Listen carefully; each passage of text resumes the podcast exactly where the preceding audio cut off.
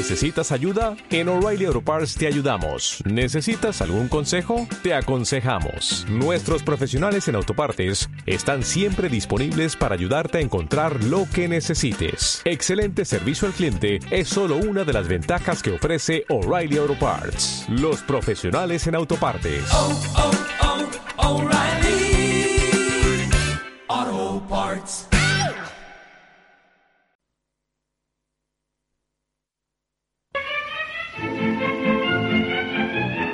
En libertad con José Paparelli.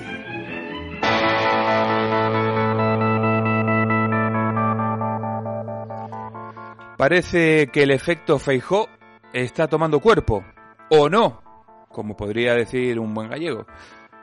Vimos con sorpresa también que la mayoría absoluta de Juanma, con 58 diputados andaluces, el batacazo de la izquierda, y pasamos de una Macarena Olona de presidenta a vice, y de vice a sumar dos, a los 12 con los que empezó todo para Vox. Allá en el 2018, ¿recordáis, no? Pregunto, ¿un precio alto a pagar por el patriotismo teniendo en cuenta su salida del Congreso Nacional? Mónica Oltra, imputada y aferrada hasta el último momento al sillón valenciano, insiste con que todo fue una campaña de la extrema derecha contra ella, pero anunció finalmente su emisión.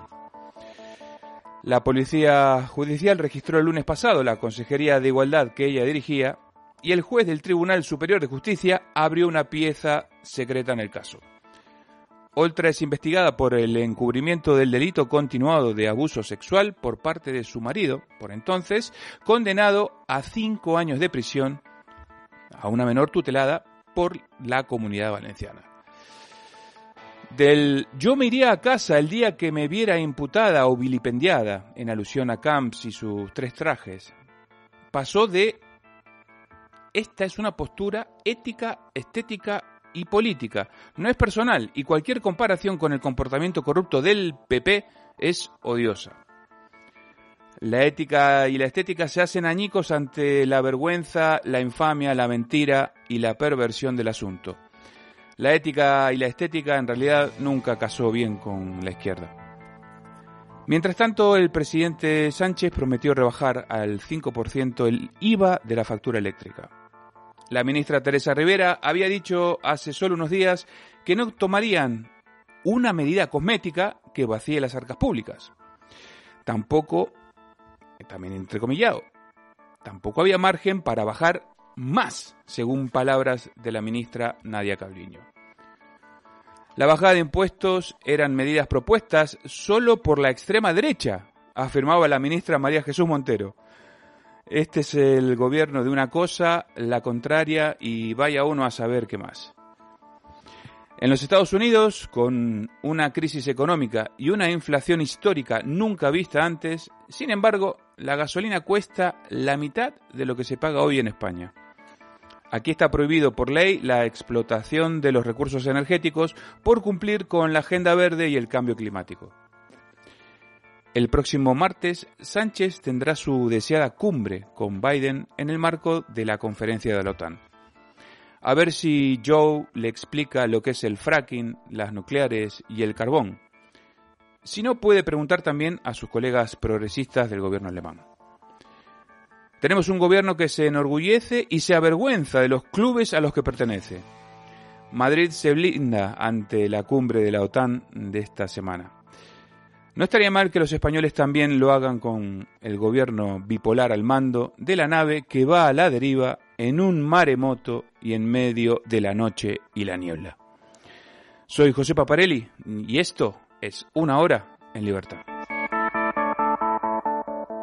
Decisión Radio, porque tú ya has decidido. Queridos oyentes, Hazte miembro de nuestro club de amigos de Decisión Radio y decídete por nosotros. entra ya en nuestra app y en la página web www.decisionradio.com. ¿Y tú? ¿Ya has decidido?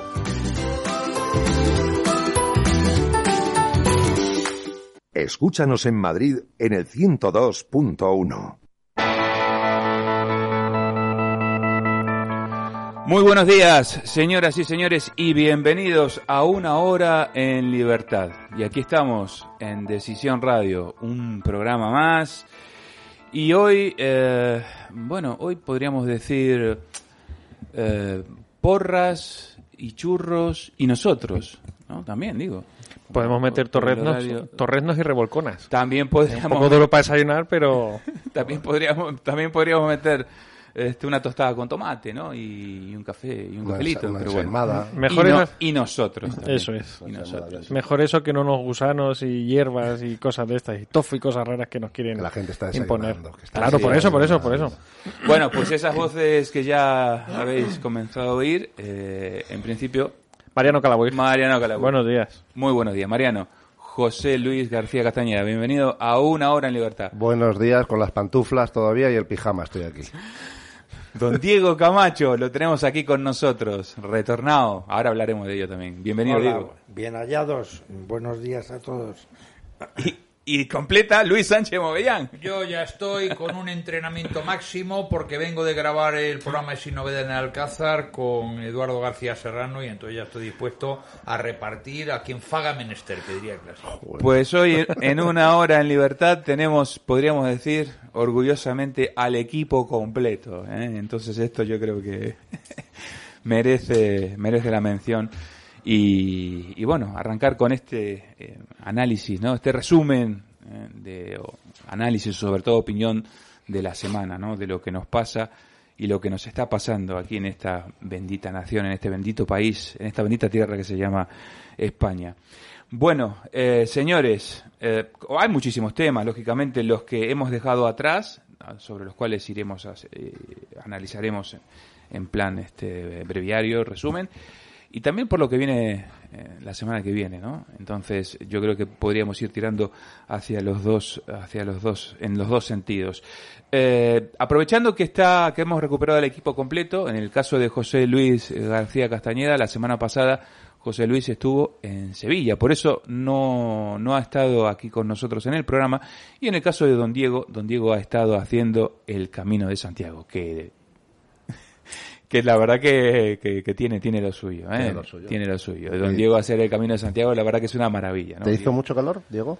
No, eh, vamos a ver, quitando un día que, que llovió, ya sabéis que cuando eh, en Galicia llueve, eh, realmente no sirven para nada los paraguas, ni los anoraks, ni nada. Entonces hubo un día que llovió y entonces, eh, bueno, pues mm, llegas totalmente encharcado por fuera, por dentro y tal. Pero quitando ese día, el resto han sido días eh, buenos con, con o, o cubiertos de nubes pero sin llover o con un leve calabobos, que es otra forma de llover en Galicia, y el resto con sol.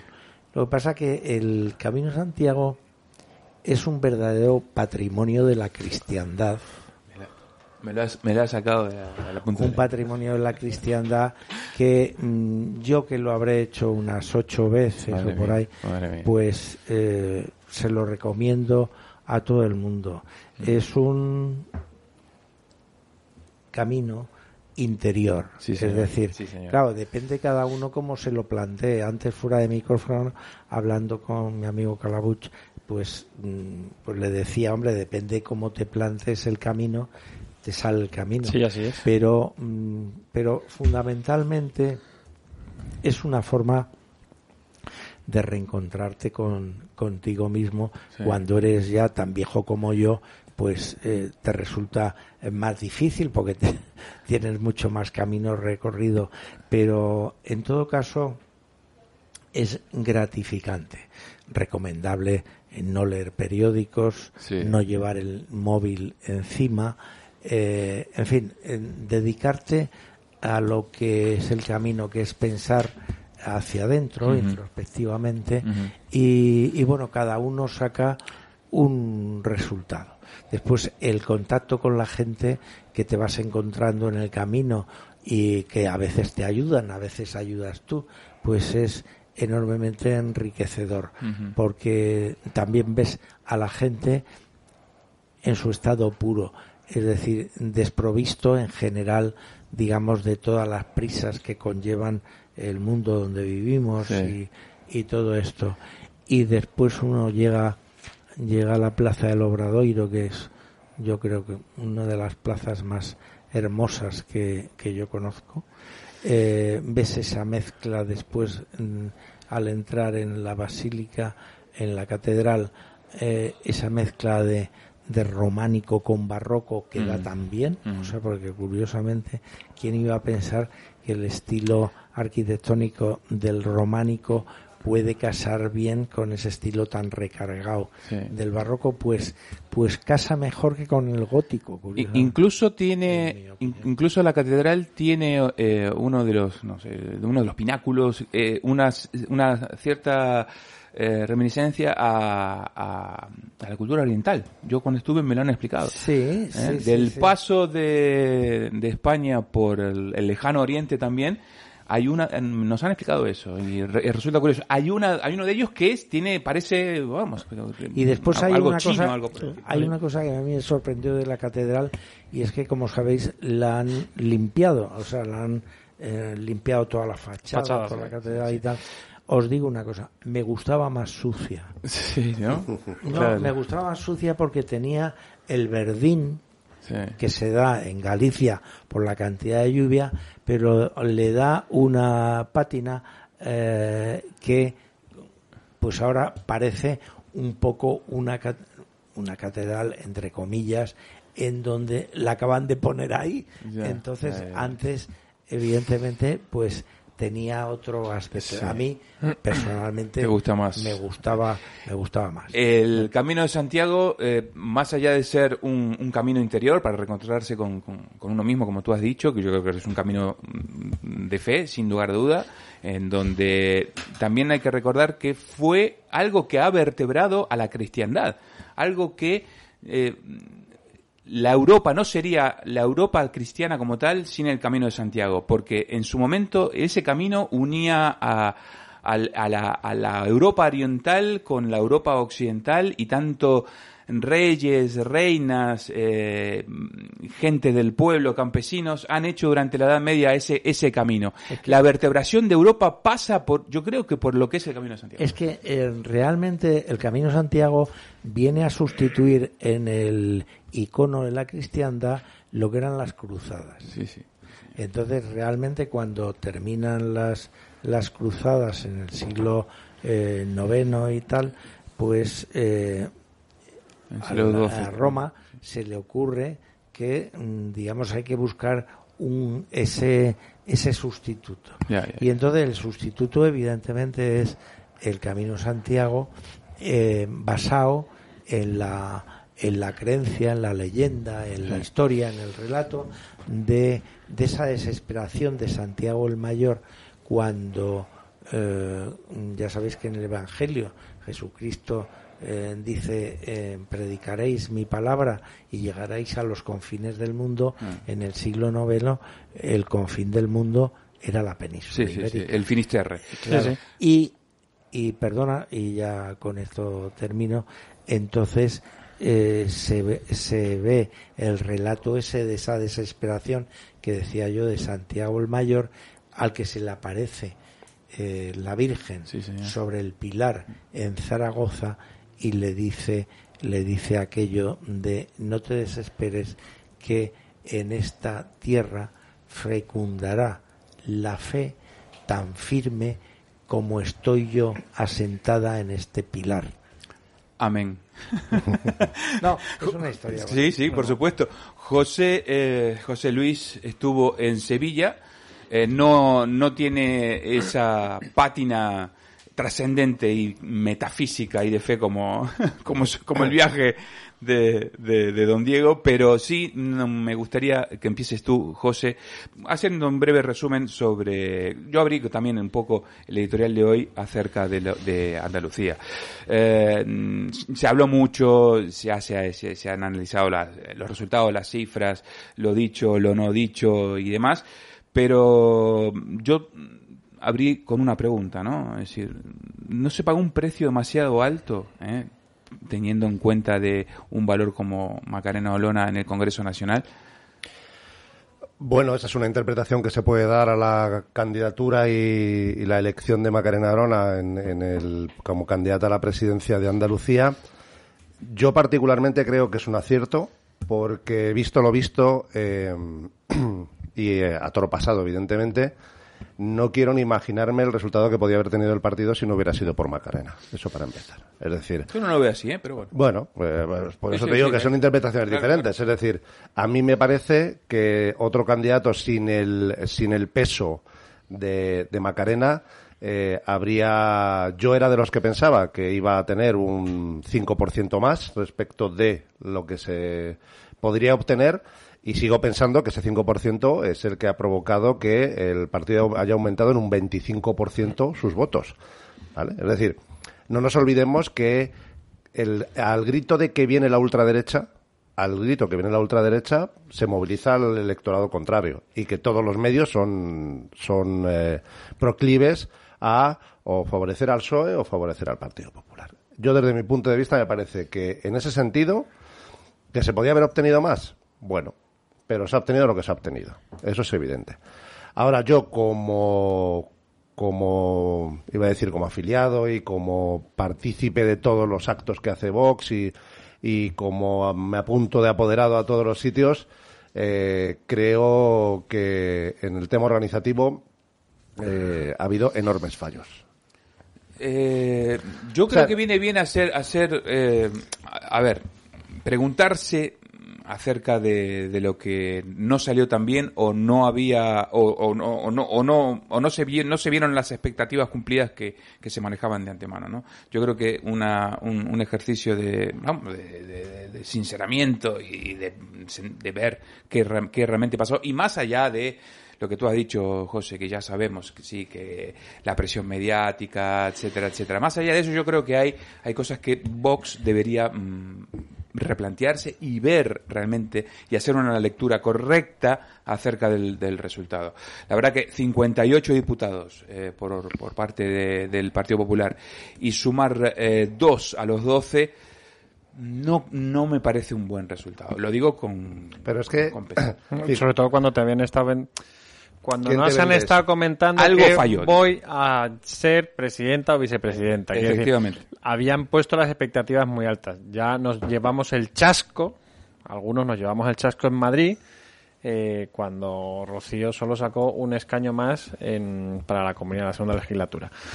Pero a mí eso, como decía José Luis, bueno, hemos sacado un escaño más, do- dos escaños más, son que representan a 100.000 personas, me parece que es Eso es. exactamente la equivalencia. A mí lo que más rabia me da es la organización interior para poder controlar las mesas y la poca gracia y las pocas felicitaciones que se da a la gente que se va por sus medios propios a partirse la cara a colegios electorales rodeado de, eh, de los otros partidos que están directamente en contra contigo. Eh, no saben organizarse. O sea, no puede ser. A mí me ha llegado información de. eh, yo me apunto a este colegio, eh, no puedes ir a este colegio, te llamamos para irte a otro lado. No te llaman para ir a otro lado. Al final nadie te llama. Hay una, una desorganización terrorífica dentro. En los mandos medios, eh, que se dedican a organizar estas cosas. ¿Y por qué pasa esto? porque no son profesionales de la política. A mí me parece muy bien que tú no llegas a la política diciendo que yo eh, me vanaglorio porque no hemos dependido jamás de un sueldo público. Mire usted, es que le han pasado por la derecha el resto de los partidos, que sí están profesionalizados, se han profesionalizado. Entonces, ese mando intermedio, que es el que se tiene que dedicar a organizar y a vender, vender y a vender bien tu producto, porque el de arriba ya se vende solo, eh, hay que motivarlo. Y no pasa nada porque tú tengas colaboradores y cobren. Porque el esfuerzo y el trabajo de la gente hay que valorarlo de algún modo. Hay que llevarles en autobuses, hay que ponerles comida, hay que ponerles medios.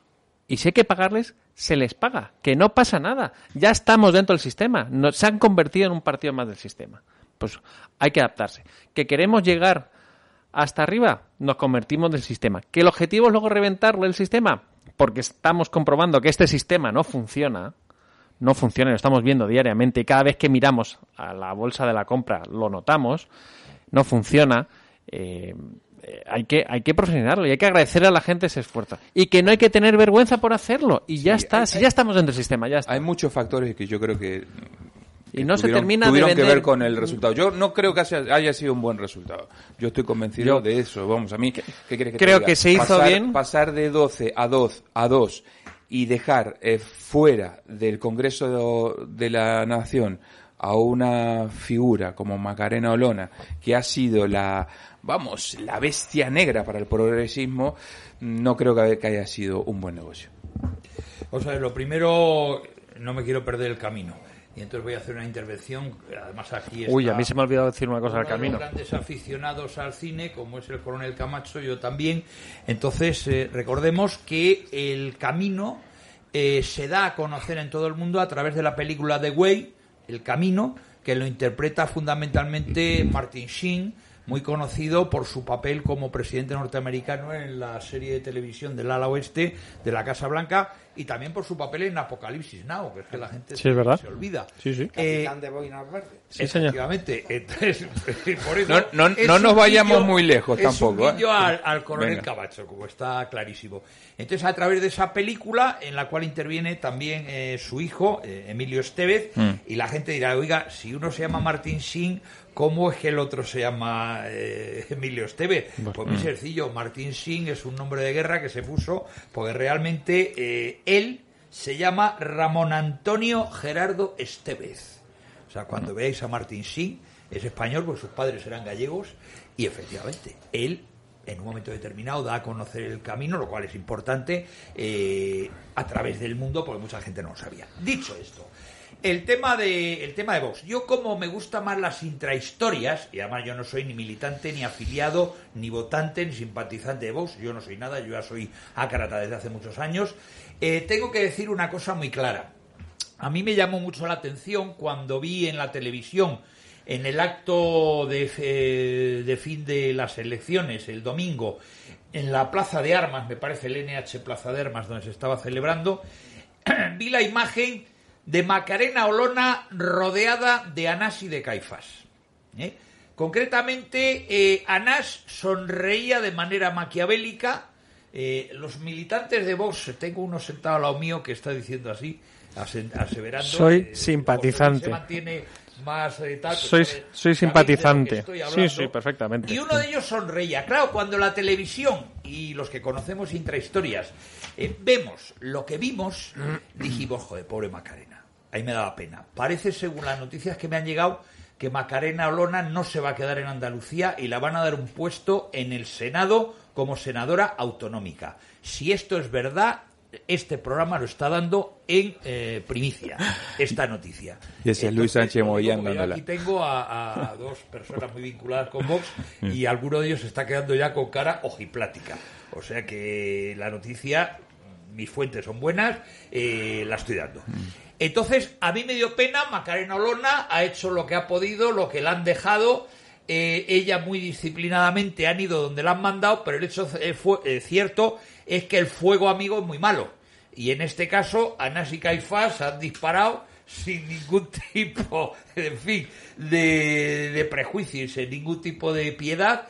Y la carrera política de Macarena Olona está acabada, efectivamente, si la mandan al Senado, el Senado tiene la repercusión mediática que tiene, efectivamente, y ya si son muy malos la sentarán en la última fila del Senado, y esa Macarena Olona aguerrida, agresiva, eh, pu- punzante y todo lo que eran adjetivos que le queramos poner, que hemos visto en primera fila en el Congreso de los Diputados, habrá desaparecido, lo cual es una pena y desde aquí, pues bueno, mi, mi- apoyo y un abrazo muy fuerte a Macarena Olona. Don Diego, ¿cómo, cómo has visto si has, si has Bueno, visto pues, eh, este yo he visto con- en el camino? Eh, no, en el camino he visto poco porque realmente eh, no llevaba teléfono y no leía periódicos. Entonces, al final, hombre, el, el domingo, día de las elecciones, sí que encendí la televisión para ver los resultados que había habido en Andalucía. Lógicamente, porque sí me interesa mi, país, España. Entonces, lo de lo de Macarena, estoy básicamente de acuerdo con lo que has dicho tú, eh, José, y con lo que ha dicho eh, Luis. Y, no me voy no me voy a repetir. Lo que a mí me sorprende es que mm, siendo eh, vos un partido mm, que concita gran esperanza, porque la gente está cansada de, bajo mi punto de vista, de lo que es el sistema político que ha manejado poder, es decir, PP y PSOE, eh, digamos, eh, hagan leña de las figuras emergentes de sus propios partidos. Es que esta historia la hemos visto en el PP con Cayetana Álvarez de Toledo, la hemos visto con, con Isabel Díaz Ayuso, aunque fue capaz de, de sortear el, la empitonada. Eh, ahora con Macarena Olora pasa igual. Entonces, todo esto para mí tiene eh, un, una raíz o un problema y es eh, la ausencia de autocrítica y, y de hacer juicios críticos a posteriori en esos partidos, en donde se ve como un principio virtuoso el que nadie sea capaz de eh, ejercer autocrítica. Y la autocrítica, eh, yo por lo menos en el mundo profesional donde me he movido, eh, hay que hacerla para separar lo que ha salido mal de las responsabilidades personales, sino para mm, lo que hablabais uno de vosotros, para que la organización precisamente cuando se vuelva a hacer no incurra en esos en esos fallos. Esto, es- es- sí, Diego, perdón. Esto es interesante lo que dices porque todos hemos eh, dicho aquí eh, en, en este programa y en otros programas de, de- de esta casa que estas eh, elecciones debían ser vistas teniendo en cuenta eh, las políticas, las, las, las generales, ¿no? Y el impacto que iban a tener. Y esto que tú dices es importante, porque que si se repiten estos errores, pues que ya... ¿sabes lo que pasa? Que pierdes ya- la ilusión. Efectivamente, Y hemos- cuidado y- con y- lo que pase de aquí a un año y- medio. ¿eh? Y, y yo, Pero, me- perdona, Vox, eh, es que voy a rematar lo que estaba diciendo. Es que Perdón. lamentablemente lo hemos visto apartar, a, he mencionado al PP, pero es que se ha visto en Podemos, se ha visto en UPyD, se ha visto en Ciudadanos. Entonces, yo creo que el ciudadano de la calle tiene una experiencia en este manejo de partidos emergentes y, hombre, yo pensaba que vos no iba a transitar por esos caminos de, de centralizar lo que es el protagonismo político, como hicieron a su vez antes en Podemos, en Ciudadanos, eh, en Podemos, fíjate tú, las purgas que ha habido por no permitir que nadie emergiera de la figura del líder eh, que era eh, Pablo Iglesias. Entonces, entonces, yo para mí, eso es una asignatura pendiente que hay en, en los partidos en España. Y esa asignatura pendiente lleva a que esa falta de autocrítica genera inmediatamente no la democracia interna, sino lo que genera es la obediencia de vida, que no es el camino democrático para un partido político, en mi opinión. Yo, esta noche en, la cortina de humo, en mi sección en la, en la cacerola, hago un análisis detallado de los errores que, que se han cometido y de las posibles soluciones que se deben eh, acometer. Eh, En grandes rasgos yo eh, lo que he encontrado, y vuelvo a repetir que soy un, un afiliado simpatizante y colaborador y punto. Es decir, no tengo cargo alguno dentro del partido, por lo cual lo único que estoy dando es una opinión mía eh, personal y ni mucho menos es eh, una opinión eh, organizativa ni nada más. Yo creo que el, pro- el problema que tiene, que tiene Vox y, y- y viéndolo desde fuera es doble. Uno es estructural, es cómo está organizado el partido estructuralmente. Y creo que le falta una eh, estructura intermedia entre el nacional y los provinciales. Creo que eh, está muy lejos el nacional de los comités ejecutivos provinciales. Los que conocen un poquito más la estructura interna de Vox eh, saben que no tenemos estructura autonómica, ¿vale? Es decir, nosotros estamos en contra de las autonomías y no hay una estructura autonómica. Es decir, tú tienes al nacional y luego desde el nacional pasas directamente a los comités ejecutivos provinciales o las gestoras donde no las hay, donde no hay eh, comité ejecutivo. Una gestora es la transición que hay hasta que se nombran eh, los órganos que aparecen en los estatutos y demás, ¿no? Desde el nacional a los provinciales hay una distancia enorme. En algunos casos, cuando la provincia va bien, pues eh, bien, no hay ningún problema, se están bien organizados y no sé cuántos, pero hay otras provincias en las que te requieren mucho. Es decir, piden, por favor, que el nacional esté más cerca. ¿Vale? La idiosincrasia de un andaluz no es la misma que la de un eh, gallego o que la de un vasco.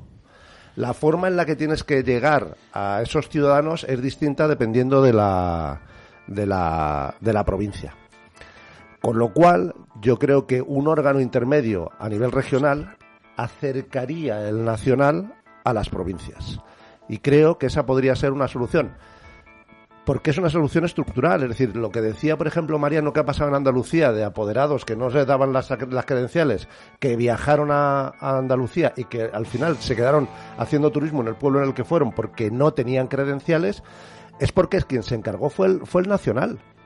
Fue el nacional. Y, y estaban muy lejos de. de- Esta, esta crítica tiene que ser- que la estamos haciendo es tiene que ser se la tienen que tomar como constructiva. Claro. Es decir, Vox, lo queramos o no, en este sistema en el que vivimos es el único que está plantando cara al globalismo.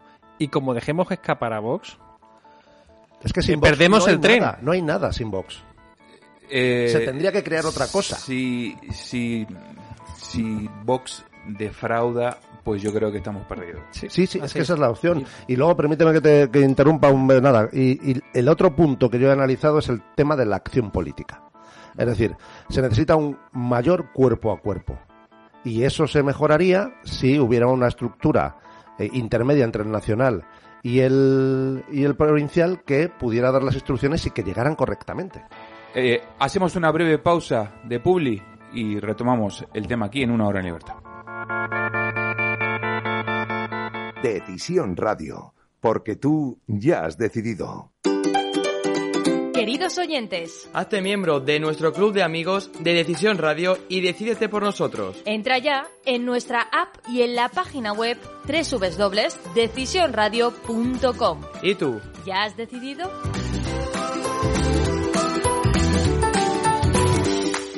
Escúchanos en Madrid en el 102.1.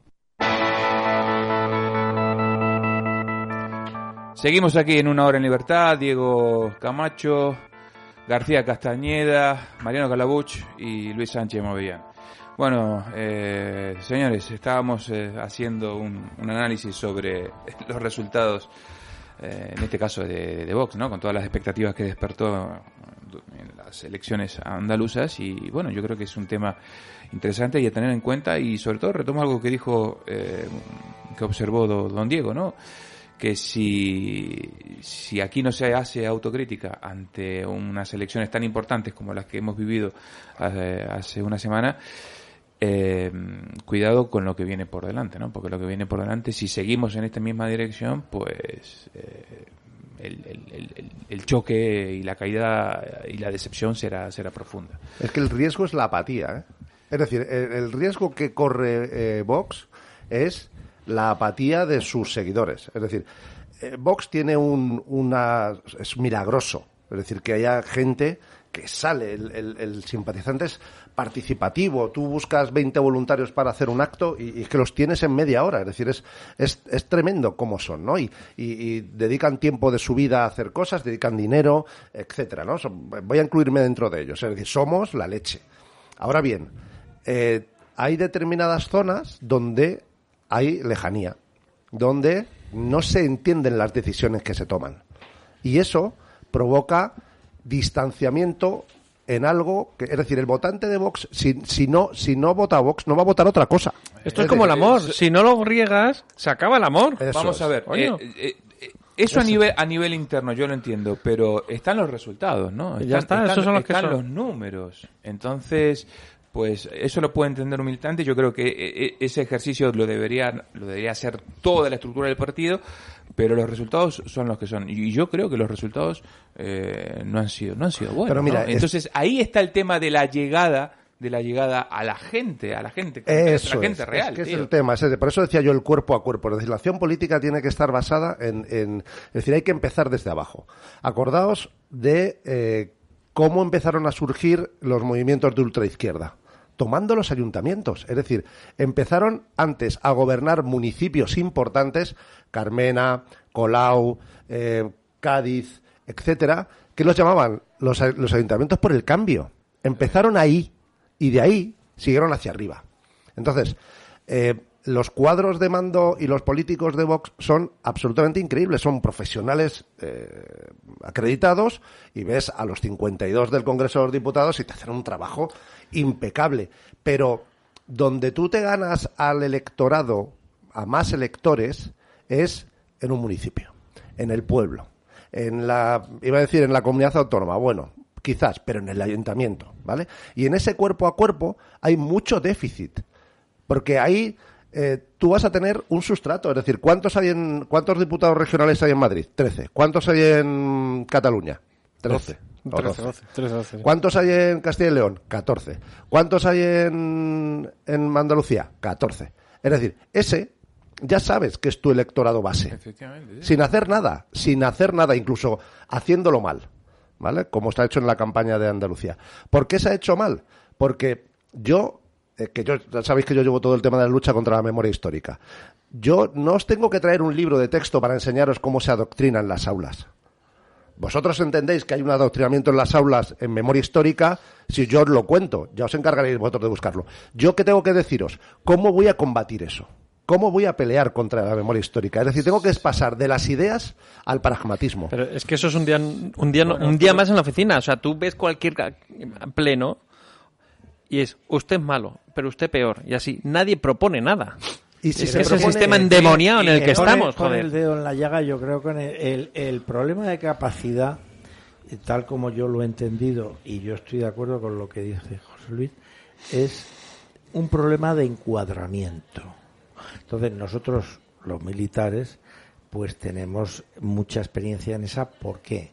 Porque realmente el ejército español hoy día es un sistema de encuadramiento. Es decir, si mañana hay una crisis militar, el ejército actual no tiene capacidad de luchar, pero sí tiene capacidad de encuadrar, de que para organizar. Y entonces yo os diría a los de vos que lo que tenéis que, que potenciar es esa capacidad de encuadramiento.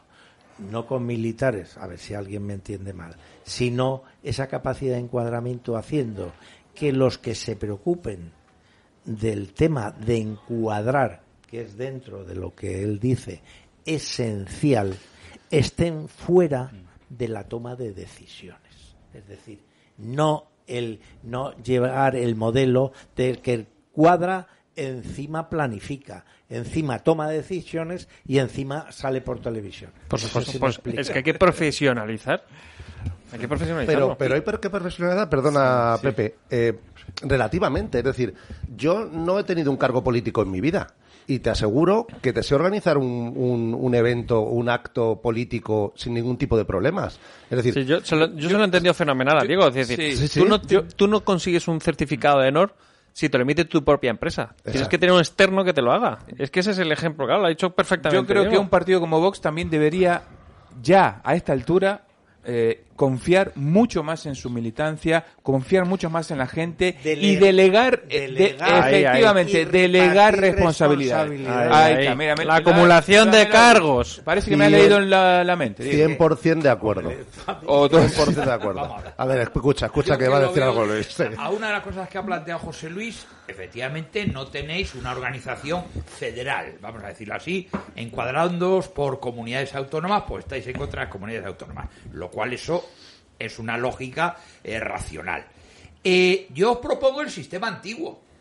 Hay que crear unas regiones para tener unos grupos regionales por la antigua división geográfica de España. Por ejemplo- Galicia tiene las mismas eh, provincias que tenía en la época que yo estudié. Eh, León, León, Zamora y Salamanca. León, Zamora y Salamanca. Castilla la Vieja, Santander, Burgos, Logroño, Soria, Segovia, Ávila, Valladolid y Palencia. Ya te doy la pista. Castilla la Nueva, Madrid, Madrid. Toledo, Ciudad Real, Cuenca y Guadalajara. Murcia, Murcia y Albacete. Andalucía se conformaba igual. Las provincias catalanas igual y Aragón igual.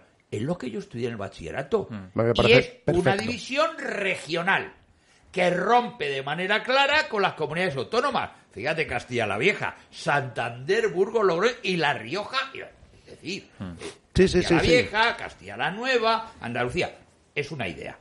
Con respecto a lo que habéis comentado, si vosotros habéis visto las televisiones, el domingo, cuando terminaron las elecciones, estaba haciendo el conteo, veíamos comparecencia del PSOE, espadas con todos los diputados que habían estado en las elecciones detrás. La Teresita Rodríguez igual. El PP también, porque yo algunos de los que figuraban en la lista del PP los conozco y yo los veía más o menos al lado o detrás de Juanma Moreno y tal. Cuando llega Vox sucede una cosa, empiezo a ver caras y veo a Nas, a Caifás, a no sé quién, a no sé cuánto, a Jorge Busadé, eh, tal, Macarena Olona perdida, pues son todos muy grandes y tal.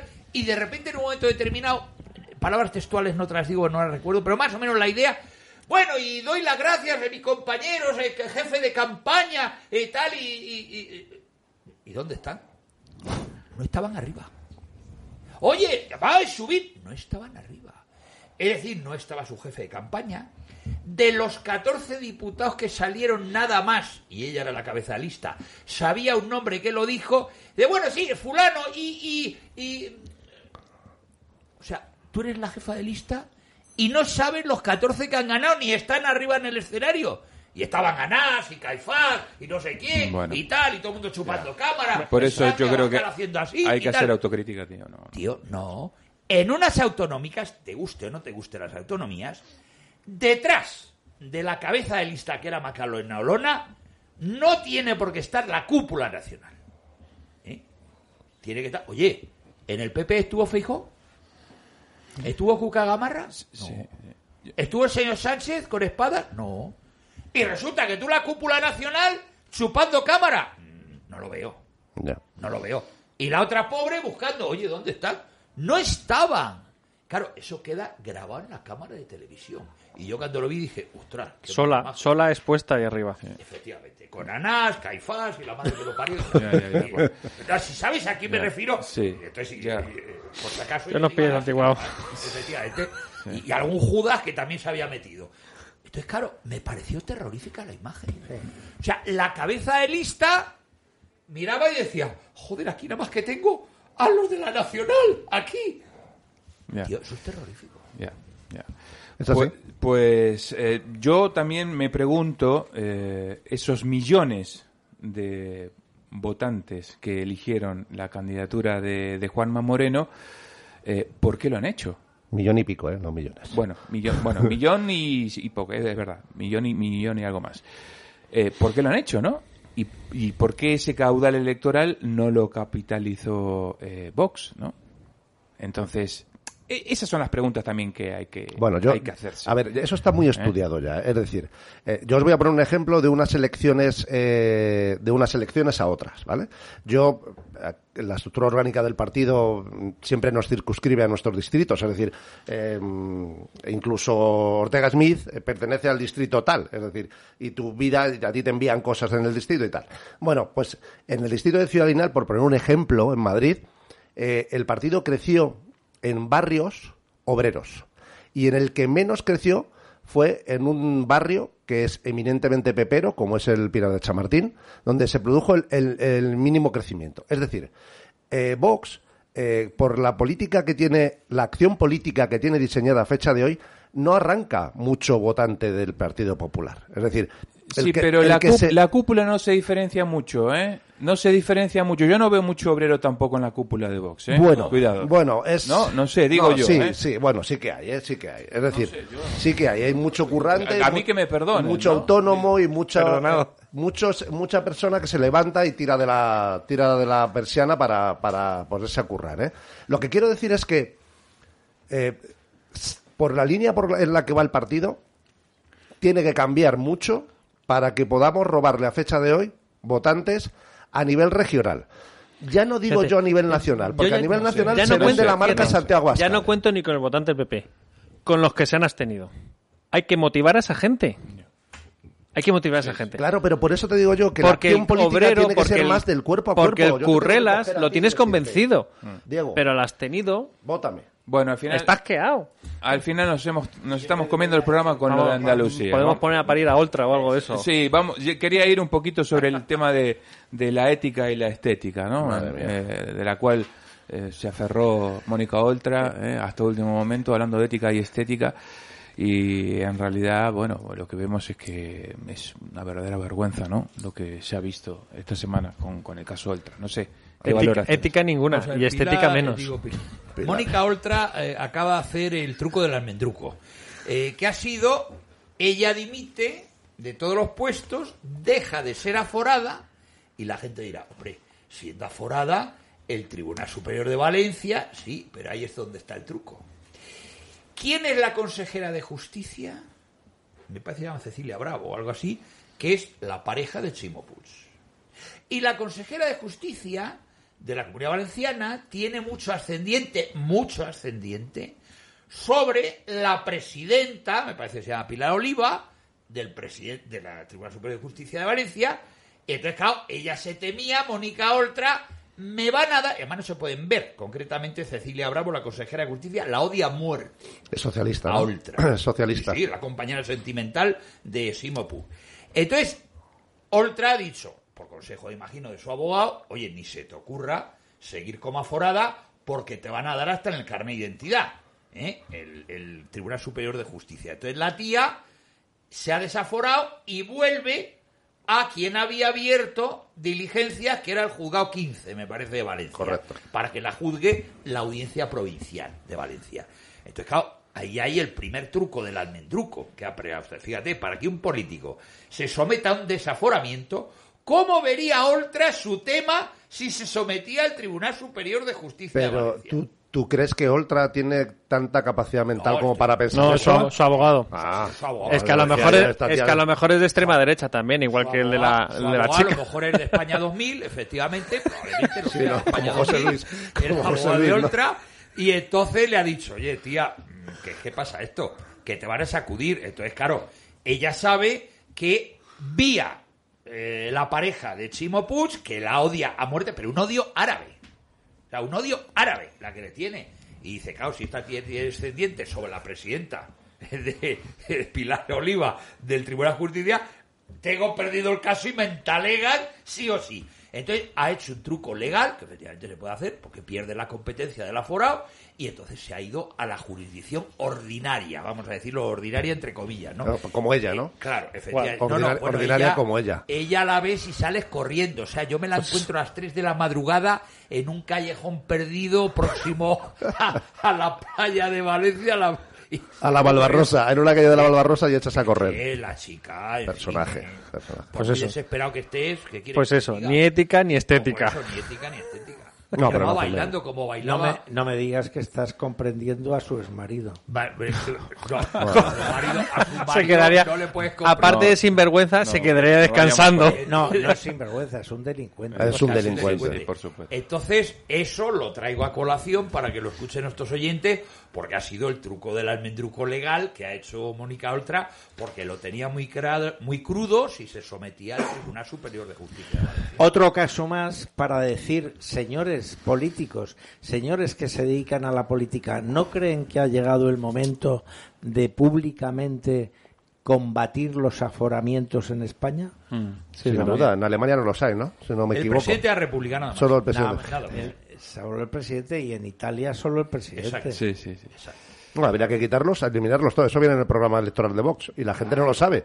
Pero es que eres Eliminar sencillo, Pues todos hay que, los hay aforados. que repetirlo con más frecuencia. Claro, Sí. efectivamente. Eso es decir, eh, para eso estamos aquí. Para, su- para Para recordarlo. Contradic- Arreglarlo. Sí, hipocresía, contradicciones, eh, etcétera, etcétera. Y las vemos también en el gobierno, en el gobierno nacional, con la cumbre de la OTAN, por ejemplo, en donde el propio gobierno tiene de- en su seno a, a gente que está convocando una marcha contra la contra contra la cumbre. ¿no? Como diría un cardenal romano, dolce combinazione. o sea, un gobierno que organiza la cumbre de la OTAN y tiene, aparte del gobierno, eh, manifestándose en contra. Es que da un ejemplo de solidez nacional y política apabullante. Bueno, el uno es de- decir, aquí cuando vengan los socios de la OTAN van a decir, hombre, si lo que estábamos buscando para sustituir a Stoltenberg es Antonio Pedro. Claro, claro. Hombre, aquí viene muy a colación el refranero español cuando dice una vela a Dios y otra al diablo. Una vela a la OTAN y a su vez el mismo gobierno organiza una manifestación contra la OTAN. Si es que esto es, en fin, como diría un castizo, para pisar y no echar gota. Pero si es que estaba la ministra de Desempleo manifestándose el 1 de mayo contra su propio gobierno con, lo- con los con los de comisiones obreras y UGT, los de las gambas. Aquí la ética y la estética tampoco Nada, nada, nada. ¿no? Es decir, le da igual. Es decir, eh, Ahora, lo, pe- lo peor es la, yo creo, ¿eh? de, todo, de todo este esperpento, es, a ver, la imagen de, eh, que está dando España, ¿no? Para con sus socios, para con, con, con- Bueno, con España el, la exte- debe- con el le- exterior. yo creo demás, que en el exterior a España la tienen que ver como un pobre país que no tiene pulso ciudadano que permite semejante gobierno en el poder sin eh, largarlo. Pero aquí vuelve a ser la oposición responsable, porque la eh, recuerdo eh, la Constitución española, aparte del 155 artículo, tiene el 102 que enjuicia las actitudes delictivas del gobierno, del presidente del gobierno, tiene el artículo 116 de los estados de alarma, excepción y sitio, en fin, tiene una serie de mecanismos y, y por no decir la moción de confianza, evidentemente no la va a plantear Antonio Pedro, pero ahí la moción de censura y la moción de censura que no se me diga que no dan los números cuando aquí en el tema en el tema de el viaje de Pedro Sánchez y en el tema del Sáhara la parte de coalición de gobierno de Podemos se manifestó en contra, el PNV se manifestó en contra, RC se manifestó en contra y este señor tomó una decisión al margen de su propio Consejo de Ministros, al que estaba obligado porque es un las decisiones se toman colegiadas y también ausente la participación del Parlamento. Con lo cual había elementos suficientes para esa moción de censura y que los que le mm, criticaron en los medios de comunicación tuvieran que públicamente en, eh, en la sede de la soberanía nacional votar a favor o en contra de este señor.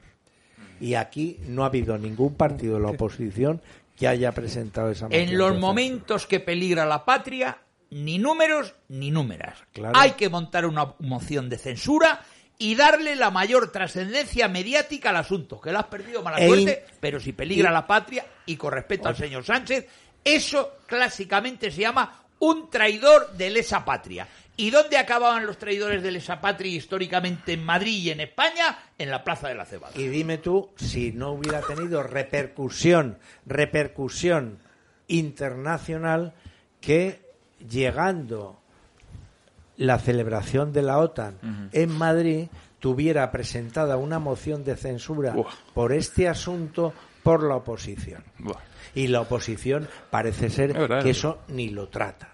Sí, bueno, la cosa no va por ahí, ¿no? Porque efectivamente los 2,20 euros que cuesta el litro de gasolina le afectan a la derecha, a la izquierda, al centro, a la extrema- le afecta. o sea, como dice Diego, tienen que salir los números sí o sí. Lo que pasa es que es un tema de voluntad. Sobre las medidas anticrisis hablaremos la semana la semana que viene, sin duda. ¿eh? Que este este 5%, esta rebaja Es del que cuando 5% en la factura de la luz y demás. Ya no hay números que contar. Bueno, pero los números... Ya, ya, ya, ya. Eh, nos hemos enterado también hace pocas, hace pocas horas que el crecimiento del primer tri- trimestre del Producto Bruto ha sido del 0,2%, ¿no? Prácticamente Entonces, pura vamos, recesión. pura- Es re- efectivamente. Hombre, claro. Es que estamos en sintonía, ¿eh? Me estás leyendo la mente. Pura recordar recesión. los efectivamente. presupuestos actuales de este año como se han hecho, diciendo que en España iba a haber un crecimiento sostenido del 9%. Hombre, vamos a ver, es que esto es lo que tenemos. 0,2 es recesión. Bueno, pues ya pura está bien de tener esto, lo- Sí, sí. pero mm, sigo insistiendo.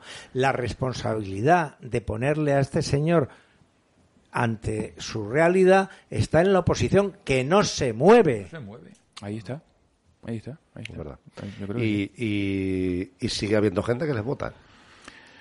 Porque nos ha olvidado que ha habido 800.000 personas que en Andalucía han votado a espadas. ¿eh? Claro, claro, por eso, por eso que espadas hay que que hacer una lectura el correcta del el resultado de las elecciones. Claro. Puro sanchismo. De hecho, hay un, iba a decir una palabra, hay un cirio montado en Andalucía, en el PSOE, Hombre, claro. Sanchistas y trem- tremendo, porque eh, el- alguna federación o algunos de los de Sevilla principalmente están que trinan con espadas. Hombre, es que ha perdido por primera vez en 40 años la provincia de Sevilla, que ha pasado a ser del Partido Popular. Claro, están que trinan.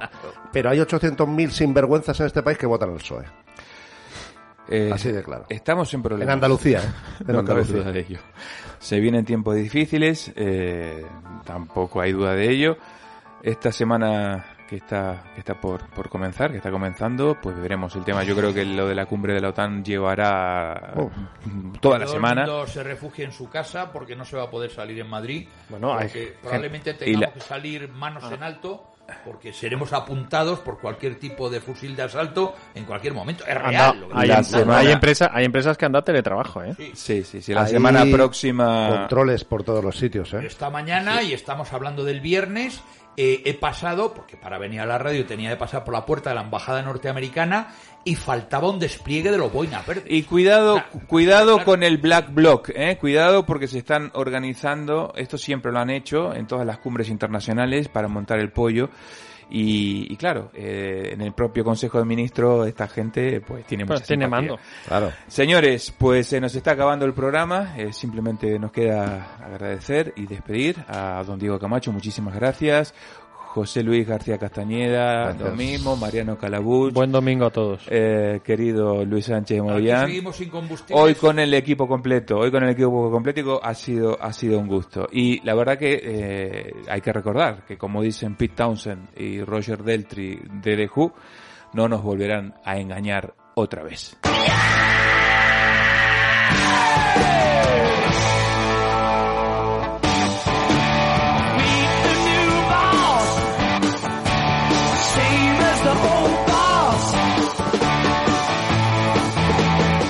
Muchas gracias por acompañarnos. Os esperamos la semana próxima, si Dios quiere. Soy José Paparelli y esto es Una Hora en Libertad.